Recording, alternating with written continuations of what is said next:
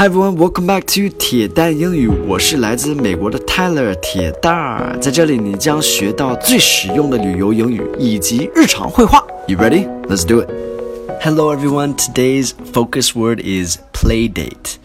Playdate.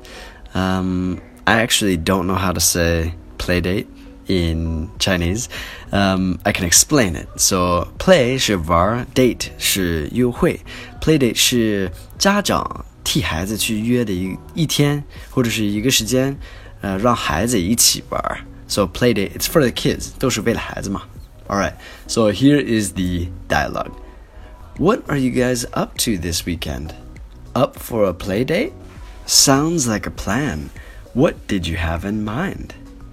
Okay, a lot of phrases in this one. This is a good dialogue today. I just wrote it. 刚写完的一个稿子对话，嗯，我觉得这这里边含的短语挺多的。What are you guys up to this weekend?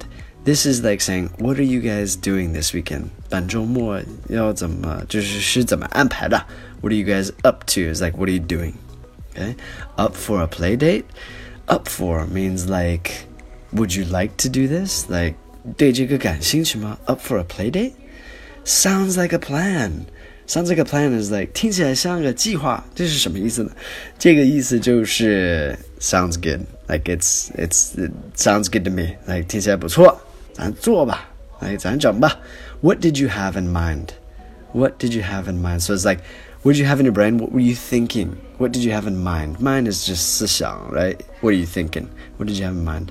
Okay, so some key vocabulary for today is up to, which means like, what are you doing?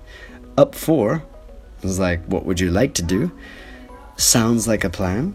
It means this sounds good, let's do this. And then have in mind is like what you're thinking. Okay?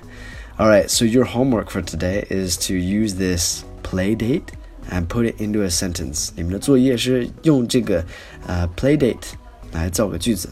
All right, thanks for listening. I'll speak to you guys in the next one. All right, take care. Bye bye.